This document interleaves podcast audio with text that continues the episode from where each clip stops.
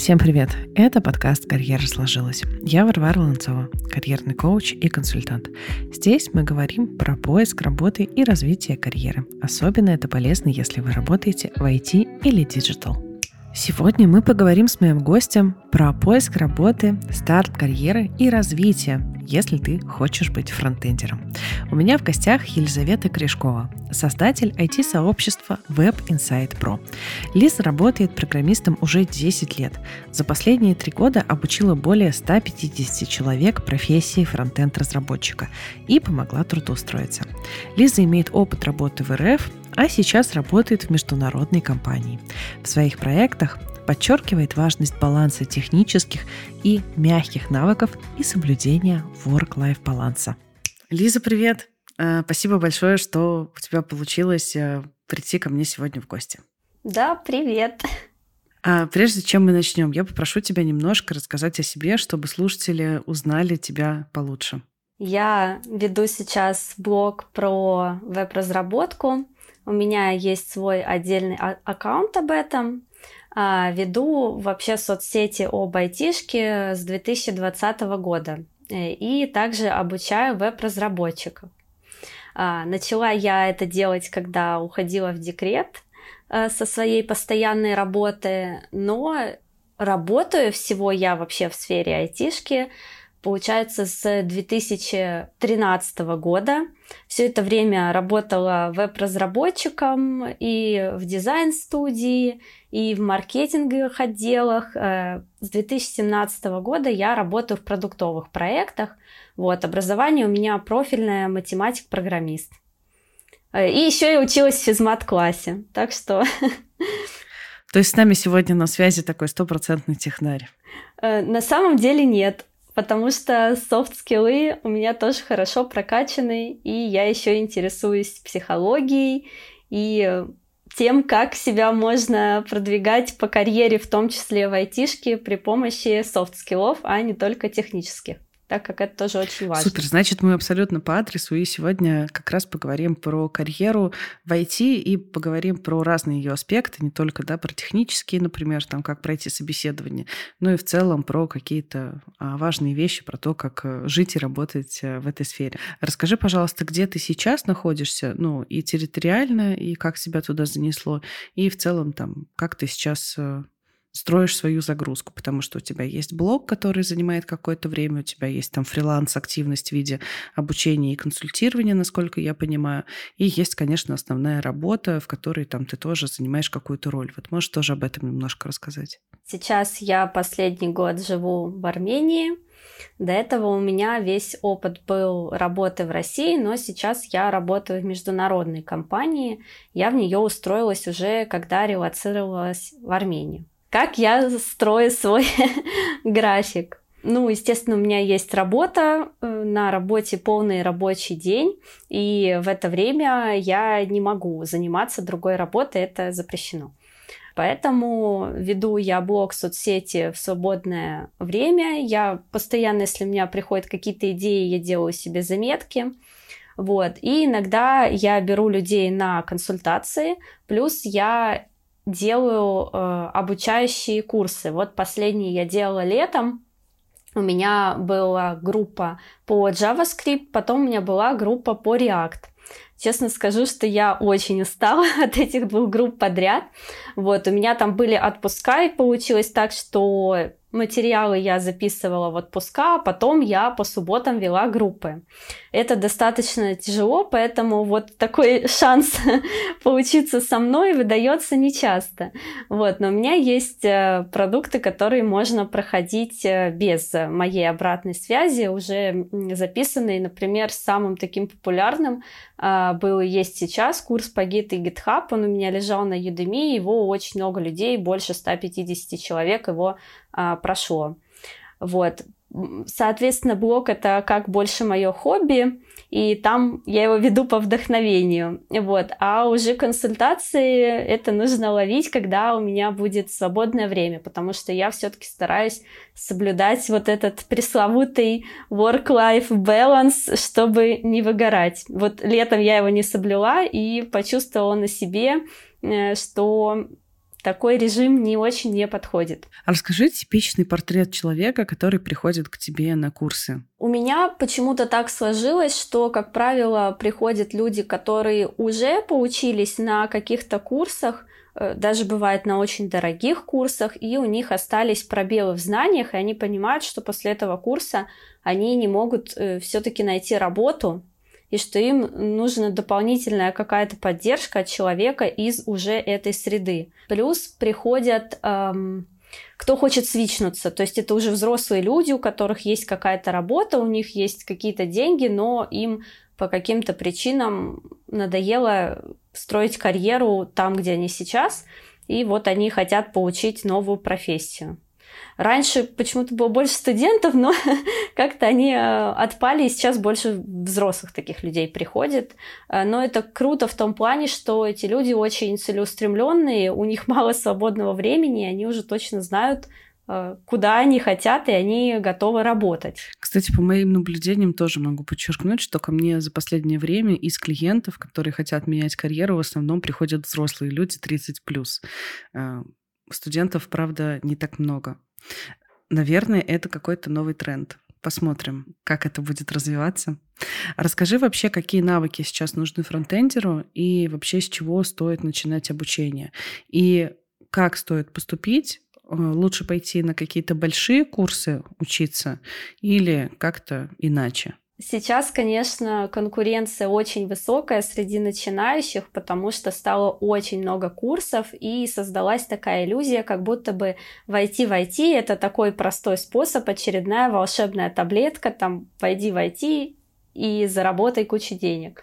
Но, конечно же, никакая профессия не получается по вот щелчку пальцев.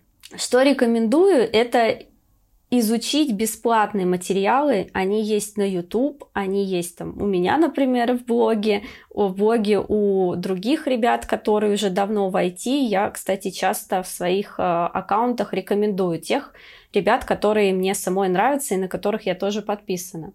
Вот, изучить эту тему как-то. И если уже понятно становится, что это интересно, тогда уже рассматривать э, платные обучения. И, соответственно, что требуется? Если раньше, когда я только устраивалась на работу, требовалось сверстать просто страничку, и все, вы приняты, то сейчас нужно там портфолио сделать. Нужно не только уметь сверстать, но нужно еще уметь это запрограммировать на JavaScript. Круто очень, если человек знает какой-то фреймворк. И вообще вот так я наблюдаю по компаниям, по продуктовым, по крупным каким-то компаниям, которые вот делают большие продукты, они, когда выкладывают вакансию, они подразумевают под джуниором, ну, под начинающим, под самым нижним грейдом человека, который имеет уже какой-то опыт работы. Поэтому я рекомендую все-таки искать любую возможность получить первый коммерческий опыт, э, нормально устроиться в дизайн-студию. Там чаще берут, там, например, нужны верстальщики бывают до сих пор. Еще такие вакансии абсолютно точно есть, потому что ко мне люди, работающие в таких компаниях, приходили. Первое, попробовать и понять, мое, не мое, вообще хочу ли я этим заниматься в ближайшие лет пять, э, вот, и в ближайший год-два работать на очень маленькой зарплате. К слову, моя первая зарплата, это было, конечно, очень давно, была 20 тысяч рублей. Ну, это было 10 лет назад, но, в общем, это даже тогда было мало. Я согласна, это вообще классно работающая комбо, что если ты намерен прям серьезно сделать какие-то шаги по поводу смены работы, то стоит пройти какой-то, да, там, может быть, цельный большой курс, где там тебе разжуют и расскажут прям все, начиная с каких-то самых основных моментов. А стоит пройти консультацию у ментора, чтобы понять, как проходить технические собеседования и что еще нужно дотянуть, почему этот э, этап стоит делать. Потому что на курсах обычно, как правило, дают там максимально такую широкую базу без какой-то конкретики, а, а в каждой компании своя какая-то история каждая компания использует свой стек инструментов, и там а, в зависимости от а, продукта может отличаться какая-то специфика. Поэтому точно стоит общаться с ментором, который сможет приземлить твои знания и углубить, как-то помочь их. И стоит еще идти на консультацию к HR, к карьерному специалисту, который расскажет, как тебе теперь красиво упаковать э, резюме и как тебе красиво научиться отвечать на вопросы и вообще как тебе научиться делать классную самопрезентацию, чтобы пройти этап э, интервью с HR. Потому что э, джуниоров, правда, много, свитчеров, правда, много, и выбирают сейчас далеко не только по портфолио, а потому, как человек сможет себя вести в команде, насколько он соответствует культуре компании. И вот для этого всего точно нужно идти общаться к карьерному специалисту тоже. Поэтому, если вы намерены э, менять работу, то вот такое комбо из трех этапов э, я бы вам рекомендовала. Это точно будет такой верняк. Да, я полностью с тобой согласна, потому что иногда бывает э, люди достаточно технически подкованные, но у них неграмотно составлено резюме, или, например, они там отправили, э, отправляют одинаковые отклики, отправляют только на одной площадке, ну вот совершают такие классические ошибки, и просто они даже не доходят до этапа технического. Это даже не только с новичками случается, это случается уже и с опытными ребятами, которые тоже могут быть сложности с поиском работы. Слушай, а для фронтендера есть какая-нибудь специфика, где еще стоит откликаться? Понятно, что все откликаются на HeadHunter и размещают только там э, свое резюме. Но вот э, если мы говорим про человека, который пишет на JavaScript, есть ли какие-нибудь еще секретные местечки, где можно поискать вакансии?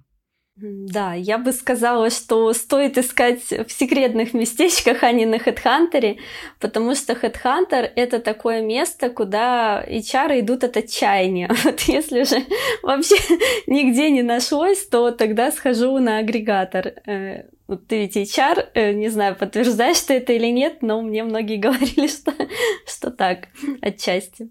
Слушай, вот. ну если вот прям уж давать какой-то здесь комментарий, то есть э, большое, большое количество HR, которые продолжают искать только на HeadHunter. А, и э, есть большое количество HR, которые начинают свой день с проверки HeadHunter. Поэтому я бы не сказала, что, наверное, эта штука такая связанная с отчаянием. Это скорее такой инструмент, который ты в любом случае каждый день, условно, когда ты приходишь на работу к 9 утра, наливаешь себе кофе и идешь э, проверять, какие там резюме новые накапали, потому что все равно, ну, мы же понимаем, что мы отталкиваемся, как HR, как рекрутеры, мы отталкиваемся от э, привычек поведения пользователей. А пользователи, ну, правда, кроме HeadHunter, мало кто слышал про другие, про другие площадки.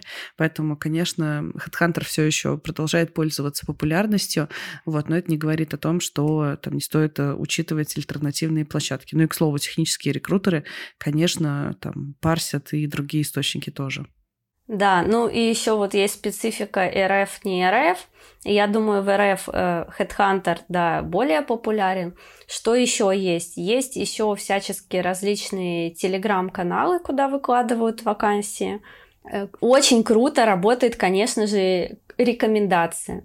Когда ты находишь человека, и он тебя рекомендует в компанию, это уже сразу такой плюсик, потому что HR знает этого человека и доверяет ему, и, соответственно, уже доверие появляется и к тому, кого рекомендуют.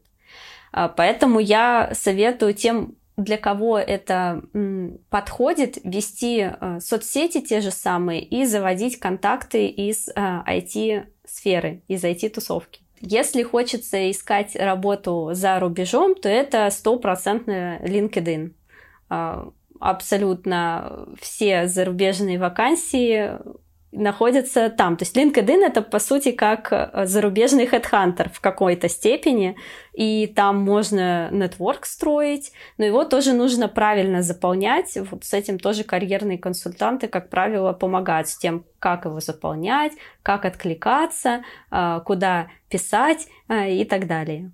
Слушай, а расскажи, как ты искал работу? С учетом того, что ты переехала в новую страну, и сейчас ты работаешь в международной компании. Вот как у тебя этот процесс выглядел?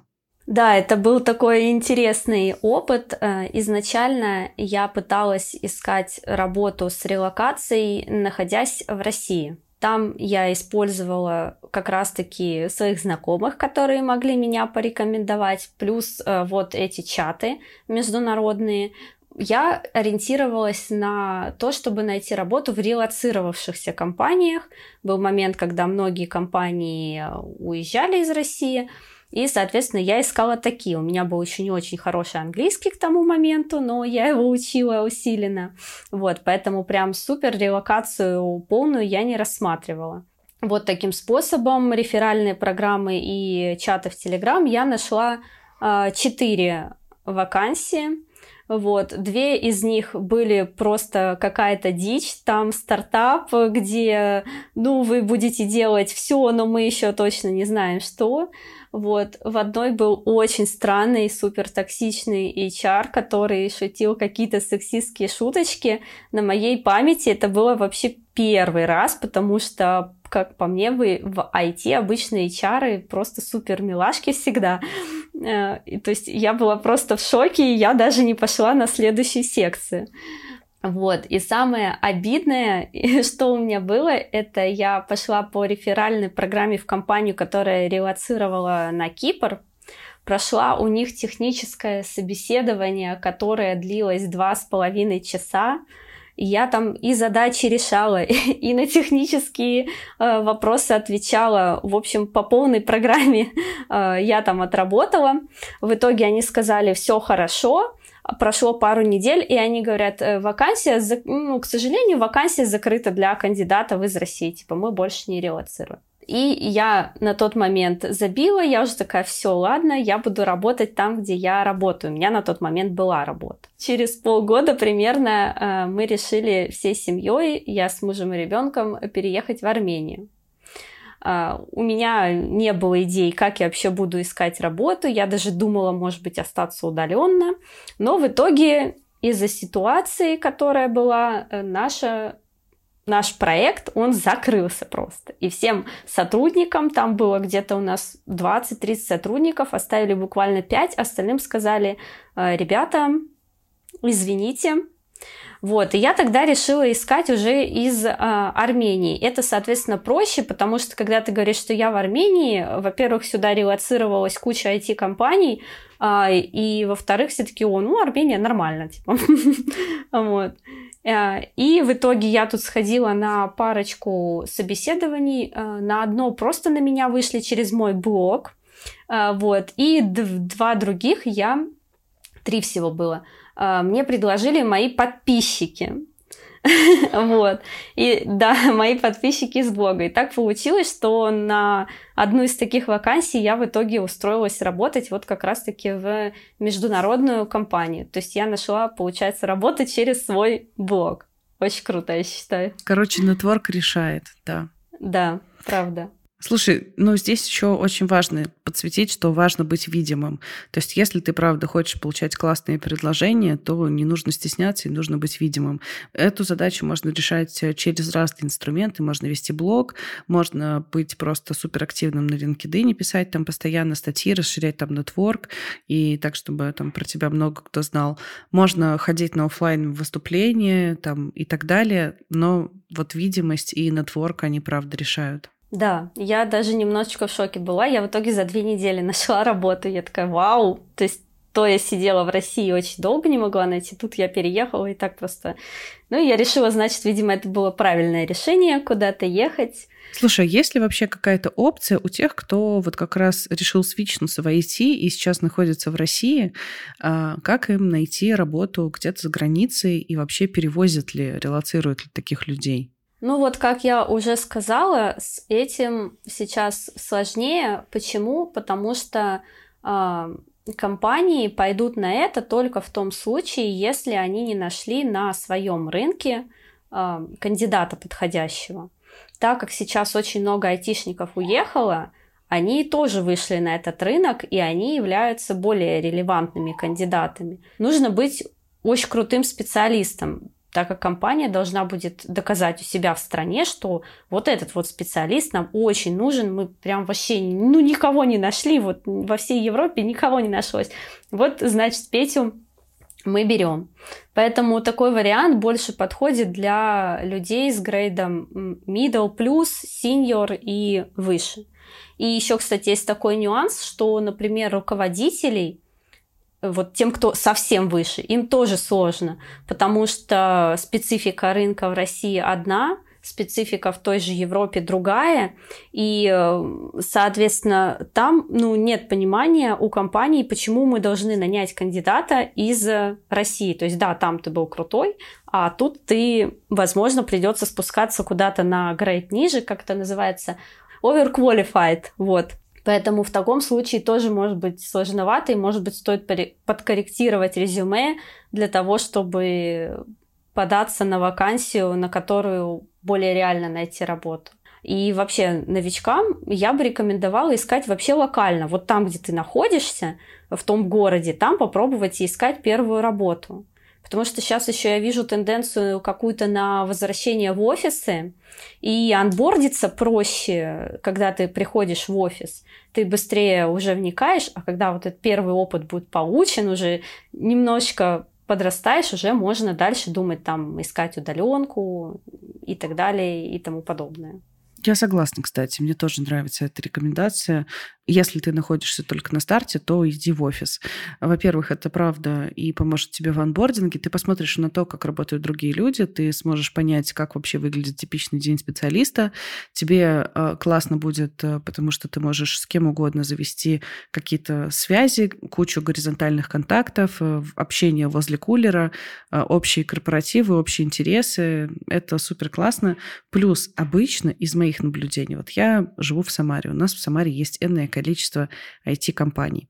И региональные компании без амбиций на крупные федеральные проекты и крупные федеральные бюджеты, региональные компании очень лояльны и очень открыты к джуниорам, потому что они прекрасно понимают, что им ну, нереалистично конкурировать за э, сеньоров э, с большими зарплатными ожиданиями, что они не могут конкурировать со специалистами, которые работают на удаленке, Поэтому они максимально открыты обычно к джунам, готовы их приютить, воспитать, поднять на ноги и там, сделать со своей стороны все для того, чтобы такие люди у них как можно дольше задерживались э, внутри.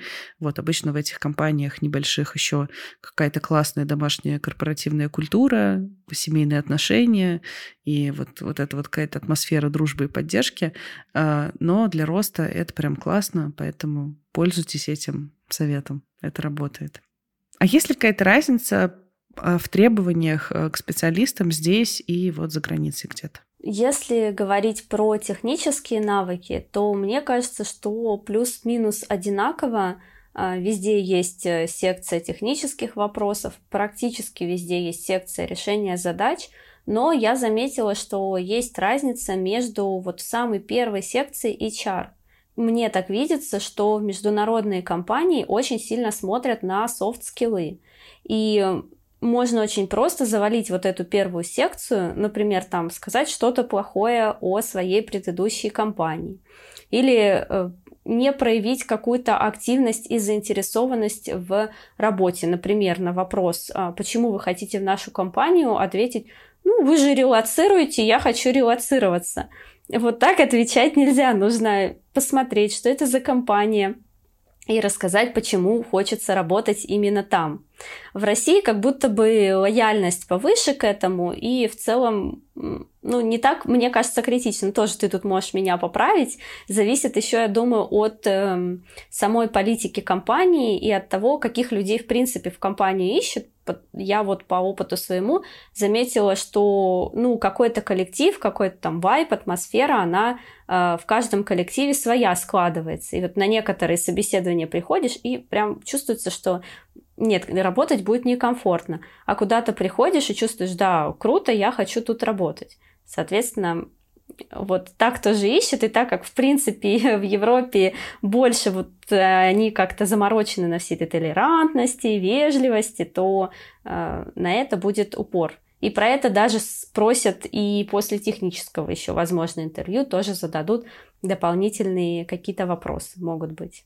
А, есть такой термин, как э, культурный фит, то есть соответствие культуре компании, и э, мы только перенимаем ну, активно перенимаем сейчас эту тенденцию. То есть кандидата оценивать не только по hard ам и по софтам, ну, то есть софты это, например, насколько человек там ответственный, коммуникабельный, а, насколько он попадает в тайм-менеджмент и так далее. Ну, то есть это поведенческие компетенции, но еще и культурный fit, а это обычно ценностные штуки. То есть насколько человек соответствует ценностям компании. И вот если компания максимально разделяет какие-то там гибкие ценности, толерантные и так далее, то они будут будут ожидать от кандидатов э, таких же вещей. То есть это обычно может быть да, дополнительная какая-то секция вопросов в HR-части э, или в беседе с нанимающим менеджером. Вот. У нас здесь это не было принято какое-то время, но вот сейчас активно я вижу тенденцию, что э, HR тоже стали оценивать по ценностям. Это не во всех компаниях, сразу скажу к этому больше предрасположены продуктовые компании, потому что в продукте э, команда более статична. Вопросы про толерантность я пока еще у нас здесь не слышала. А давай поговорим еще про навыки, которые будут ожидаться от джуниора, кроме софтовых компетенций. Э, конечно же, нужно уметь верстать достаточно хорошо, э, адаптивно, неадаптивно. То есть верстка это прям то, что подразумевается, что знают абсолютно точно все. Плюс нужно знать базово JavaScript, то есть уметь решить, например, э, какую-то простую задачку, там условно отсортировать по каким-то критериям, там массив, например, или э, сделать какой-то простой компонент, там, не знаю, калькулятор, который считает что-то, складывает, вычитает и так далее. Будет плюсом, если человек пользовался каким-то фреймворком, там тем же React, например, и может на нем сделать какой-то компонент. Все понимают, конечно же, что э, новичок он не будет полностью самостоятельный, но компании ждут, что как можно скорее человек выйдет вот на эту самую самостоятельность. Тогда, смотри, мы поговорили о том, э, как попасть на работу. Мы поговорили о том, какие сложности и какие возможности есть у человека, который находится здесь или за границей. Мы поговорили о том, где искать вакансии. Кстати, ты пообещала еще скинуть э, список чатов. Обязательно его э, сделаем в описании к этому выпуску. Тогда давай поговорим о том, что происходит с человеком после того, как он уже попал на работу, прошел все этапы собеседования, получил офер, и дальше у него есть э, какой-то жизненный цикл. Это этап анбординга, развития и так далее. Вот давай про эти вещи еще немножко затронем. Начнем с первого. Как э, заанбордиться так, чтобы не вылететь из компании? Я, конечно, сразу скажу, что вылететь максимально сложно, но на моем опыте такое произошло один раз, когда человек вылетел. И я расскажу, что он делал, чтобы никто так больше не делал. А, вот, он пришел как раз-таки на джуниор должность, и первое, что он делал, это в то время, когда у него как бы не было задач большой загруженности, он изучал другой язык программирования, прямо не стесняясь. Плюс он постоянно критиковал решения, которые предлагают более старшие разработчики, которые уже давно на проекте и которые понимают какие-то тонкости проекта и почему вот нельзя сделать так. Он все время делал по-своему. Когда ему говорили, что так не подходит, он не переделывал. Понятно, что у него могли быть светлые идеи, но как их доносить, это как раз-таки проблема софт-скиллов. В общем, он абсолютно не вписался в команду, и, соответственно, вот по итогам испытательного срока, я уж не знаю, как это было, но его, видимо, попросили уйти. Вот, теперь про то, что нужно делать, чтобы нормально заанбордиться. Почему-то очень многие думают, и даже не только от жены, что нужно, как только ты пришел на работу, сразу начинать фигачить задачи. И вот человек пришел, он еще ничего не понимает, но он сидит, он закапывается, он, возможно, перерабатывает, пытается разобраться в проекте и все сделать сам. Вот это максимально хреновая стратегия, потому что в самом начале э, коллеги по работе, они понимают, что ты ничего не знаешь по проекту, они максимально лояльно настроены. Поэтому вот этот анбординг — это время, когда нужно задавать вопросы, нужно разбираться, что происходит, можно просить о помощи. И самое вот первое и главное — это понять, кто за что отвечает в компании. То есть добавиться в чатики, посмотреть, кто что пишет, написать разным людям, сказать, вот он я, я такой-то, из такой команды. То есть как-то проявить себя и как раз-таки на вот этих вот софт-скиллах. В этом плане круто ходить в офис, потому что в офисе ты сразу можешь достать э, своим вниманием очень многих э, коллег. Вот. Плюс э, важно донести свое желание развиваться, то есть понять, кто у тебя руководитель, и можно даже если руководитель сам не делает, например, one-to-one созвоны один на один, э, можно попросить такой созвон сделать и обозначить, что я хочу развиваться так-то, так-то, так-то, и у твоего руководителя уже будут идеи, какие задачи тебе дать, чтобы ты развивался. И дальше по результатам анбординга – Uh, уже будет понятно, что ты заинтересованный, что ты влился. А вот когда уже прошли эти три месяца условные, люди уже менее охотно отвечают. Они уже считают, что ты влился, и уже тогда уже меньше понимания, почему там до сих пор куча вопросов. А у некоторых получается так. Они первые три месяца сидели молча, потом они поняли, что они нифига не понимают, они начинают спрашивать, а им уже не отвечают. Потому что, блин, где ты был? Как-то так. А, касательно развития и касательно вообще планов на развитие, мне кажется, что есть три составляющие, которые нужно учесть, чтобы вот э, это развитие у тебя случилось. С одной стороны, тебе нужно суметь оценить себя, то есть трезво, адекватно понять свою точку отсчета. Это тоже навык, как мне кажется. С другой стороны, тебе нужно понимать планы и цели компании и твоей команды. Потому что ты иначе не сможешь просто корректно сделать нормальные, адекватные планы, которые бы соответствовали целям компании, за которые тебе платят деньги. И третий момент — это понимать в целом, рыночную ситуацию, рыночные бенчмарки и так далее. Потому что если там вы работаете на каком-то супер э, старом, неинтересном стейке внутри компании, ты можешь в этом стейке бесконечно долго развиваться, и тебе даже будут накидывать раз в полгода там по 5000 рублей, но для рынка ты в этот момент просто теряешь э, в ценности, и ты для рынка становишься неинтересным, пока ты там, не знаю, пилишь э, что-нибудь там на Лазарусе каком-нибудь. Не знаю. В общем, да, или на каком-нибудь, да, там старом фреймворке неинтересном для тебя и для рынка. Недавно видела вакансию, там была достаточно большая вилка, что-то в районе 3-4 тысячи евро, но нужно было поддерживать какую-то старую игрушку на флеш.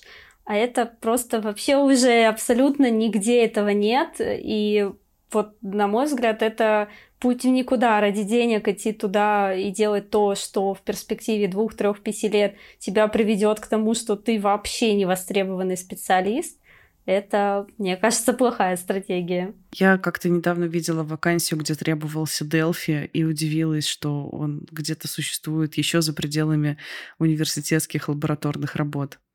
Ну, может быть, кому-то, кто уже сто лет на этом Делфи пишет, наверное, есть еще такие люди.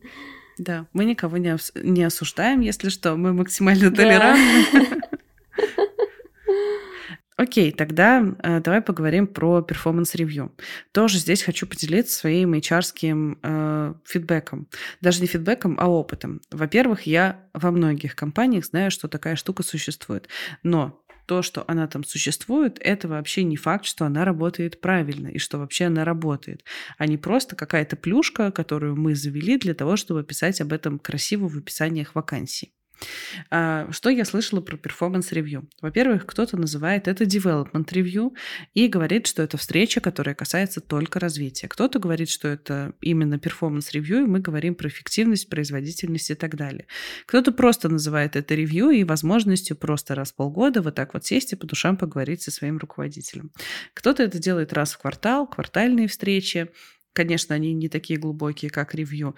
А где-то это вообще носит название ассессменты, то есть это такой прям очень доскональный каждый раз встреча и каждый раз э, доскональная оценка по матрице компетенции. Вот давай поговорим, как э, в картине здорового человека должно выглядеть performance review. Сейчас, э, может быть, дело в том, что компания международная, а, есть раз в полгода вот так называемый performance review, и мне кажется, это вполне здорово, что на этом митинге а, сотрудник обозначает э, то, чего он достиг вот за этот промежуток времени. У меня, например, первый performance review был через три месяца после начала работы в компании, или через четыре, где-то так. И я как только пришла в компанию, я сразу сказала, что я люблю менторить, эм, я люблю выступать, и я готова это тоже реализовать, если это возможно. Мне сказали, да, супер, у нас как раз на перформанс есть а, такая вот а, ачивка, которую можно получить. И я вот, получается, за эти первые месяцы работы в компании выступила на метапе, был метап а, по IT-тематике, и, соответственно, я смогла это презентовать как свое достижение.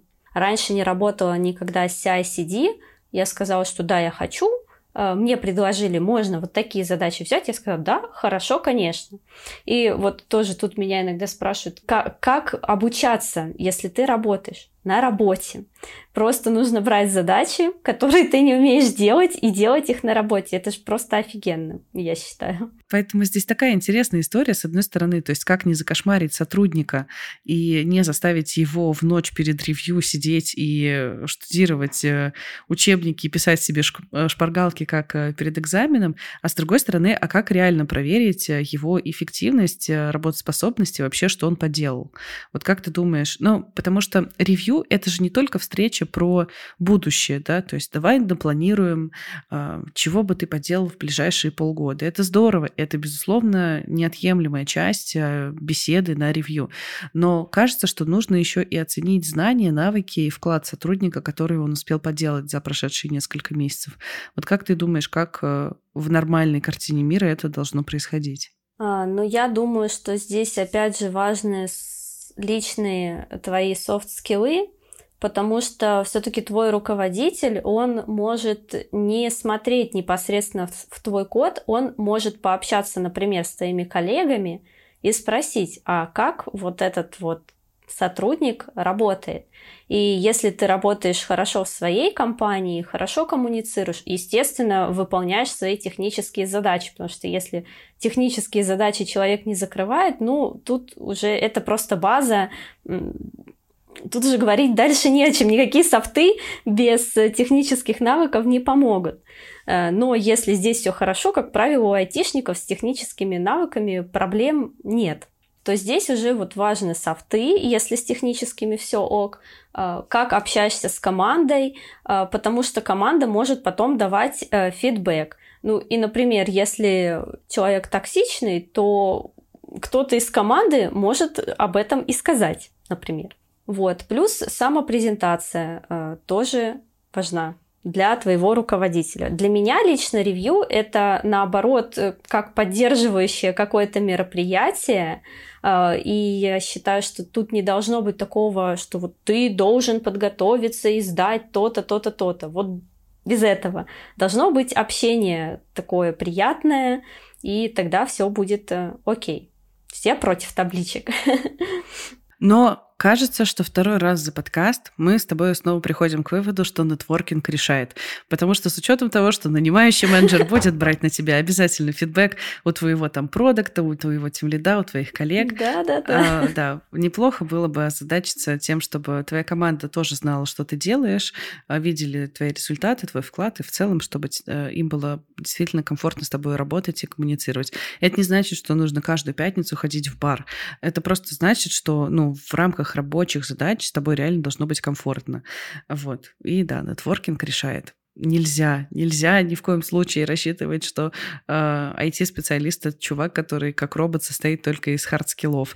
Вы сами не замечаете просто, что софты — это просто наши поведенческие компетенции, то, как мы себя ведем, то, как мы проявляемся в общении с другими людьми, вот, и э, то, как другие люди считывают наше поведение. Все верно, я полностью разделяю. И, кстати, в бар, возможно, даже лучше не ходить, чтобы что-то не то там не произошло. Слушай, мы, кстати, вот э, недавно обсуждали э, тему, что э, во многих компаниях э, не принято на корпоративах применять алкоголь. А есть компании, где корпоратив без этого не случится, если алкоголя не будет. И с одной стороны, алкоголь действительно является таким каким-то разогревающим топливом, после которого и там тебе э, разговаривать легче и проще, и там ты становишься каким-то более легким на подъем и так далее. Но с другой стороны, э, алкоголь является причиной постыдных фотографий, видео и может быть таким ударом по репутации. Вот из твоего опыта в международных, кстати, компаниях как принято? Применяете ли вы э, горючее на корпоративах? А, у нас недавно был корпоратив. Я не знаю, не является ли это NDA рассказывать про корпоратив. А, ну, у нас было пиво на корпоративе. Абсолютно кто хотел мог, кто не хотел, тот пил сок или газировку. Все было супер прилично. Вот. Мне кажется, что там каких-то супер крепких напитков они, в принципе, не нужны. Это чисто на мой взгляд. И мне очень нравится, у нас тоже так было на корпоративе, что были активности для тех, кто любит там соревнования, конкурсы, были активности, все было на природе для тех, кто любит погулять. Я, например, больше люблю погулять, поговорить. То есть такое тоже было. Мне кажется классно, когда учитываются интересы разных людей с разными предпочтениями. По поводу компании как семья у меня есть стойкое убеждение, что это просто манипуляция, а, причем осознанная манипуляция, когда руководство компании а, собственно, пытается внушить э, своим подчиненным людям, которые работают, что мы здесь все как семья, поэтому тебе будет стыдно от нас уходить, ты же не можешь бросить семью, и поэтому мы не будем повышать тебе зарплату, ведь мы же любим тебя таким, какой ты есть, и ты должен нас любить такими, какие мы есть, и без этих ваших всяких э, повышений в зарплате. Хорошо, что я в таких компаниях... В IT, в принципе, таких, мне кажется, э, достаточно мало. Хотя я вот ходила на одно собеседование, здесь уже будучи в Армении, и э, ну, руководитель, к которому я пришла, он мне сказал, что для него IT-отдел а, это как песочница, где мои детки играются. А, вот. И, в общем, я с ним пообщалась, и еще он сказал, что, ну, я должен понять, какой у тебя вайб, подходишь ты к нам по вайбу или нет, и эм, поэтому первые три месяца работа без контракта. Я говорю, спасибо. Такая любовь без ну, обязательств. Да, да, да, да, да. Окей. Слушай, ну раз мы э, затронули немножко тему денег, давай еще финально об этом поговорим. Как можно получить повышение? Можно ли его получить, не выходя на рынок? И вообще, с какой стороны лучше подойти к этому вопросу, когда ты работаешь в найме? Ну, я сейчас регулярно повышаю, регулярно получаю повышение как раз-таки благодаря э, тому, что я готовлюсь к performance review, и мне кажется важным быть проактивным. Что это значит? Это значит проявлять а, больше активности, чем твои стандартные компетенции. Потому что нашу зарплату нам платят за наш стандартный набор компетенций. Вот я прихожу на должность, там, допустим, middle или senior разработчика, и в мои компетенции входит закрывать большие сложные задачи. И, соответственно, только за то, что я это делаю, мне уже платят хорошую зарплату. Как я могу еще это улучшить? Я, например, могу обозначить, что я готова брать э, лидовые обязанности. И когда я их выполняю, мне могут повысить зарплату. Или, например, если я middle, я могу и хочу расти до, для, до синьора, тогда мне нужно брать какие-то, например, прям большие задачи, ну, из серии там, не знаю, внедрить микро фронтенды на наш проект. Я об этом говорю, и далее я это делаю самостоятельно, а не типа я сказала, и кто-то за меня сделал. И за это тоже можно получить повышение. Можно брать, например, там роль э, того же скрам-мастера, если хочется. За это тоже можно получить повышение. То есть э, проявляться как-то больше, чем есть твоя, твоя текущая профессиональная деятельность, чем твой текущий грейд. Вот в рамках компании я вижу это только так. Слушай, а если я вот э, хочу, например, э, внутри компании, э, это частный случай, но э, такие кейсы бывают. А, я, допустим, сеньор-фронтендер, но я понял, что я хочу сменить э, э, специализацию и пойти, например, в бэкэнд или стать там проектом. Но как бэкэндер я джуниор, или даже как проект я джуниор. Но у меня зарплата это уже сеньорская, и амбиции уже сеньорские, потому что я уже один раз проходил этот путь. То что вот в этой ситуации ты могла бы посоветовать? Ну, в этой ситуации мне кажется, что можно поговорить со своим руководством, и если все-таки есть возможность э, на работе на текущей свичнуться, э, либо взять часть компетенций. Например, вот я уже синьор, но я беру роль лида, я беру роль скрам-мастера. Это уже менеджерские компетенции, и, соответственно, это можно будет потом презентовать как для проект менеджера компетенции, которые я делала. Хорошая идея — это плавно перейти внутри компании, сначала взяв какие-то дополнительные роли и не потеряв в зарплате, а потом уже, возможно, полностью свичнуться. Например, э, ты можешь стать э, менеджером своего же отдела. Но для этого, конечно же, должна появиться свободная вакансия в этой компании, и далеко не во всех компаниях это есть. Э, поэтому, скорее всего, для тех, кто свичится, будет какая-то потеря грейда, денег, и нужно быть к этому готовым, и нужно точно понимать, что да, я этого хочу, и, скорее всего, откладывать подушку определенную безопасности, чтобы потом жить нормально, пока зарплата растет. Но я считаю, что если человек уже достиг в одной специальности синьорского грейда, и он точно знает, что он хочет другую специальность, он чувствует прям импульс, что да, это мое, он сможет достаточно быстро, благодаря, опять же, и софтам, и э, нетворкингу, э, пройти по карьерной лестнице дальше-дальше. Потому что у меня есть примеры людей, которые, например, переходили там, не знаю, из инженера авиации в программиста, и там рост был до синьора за 2-3 года.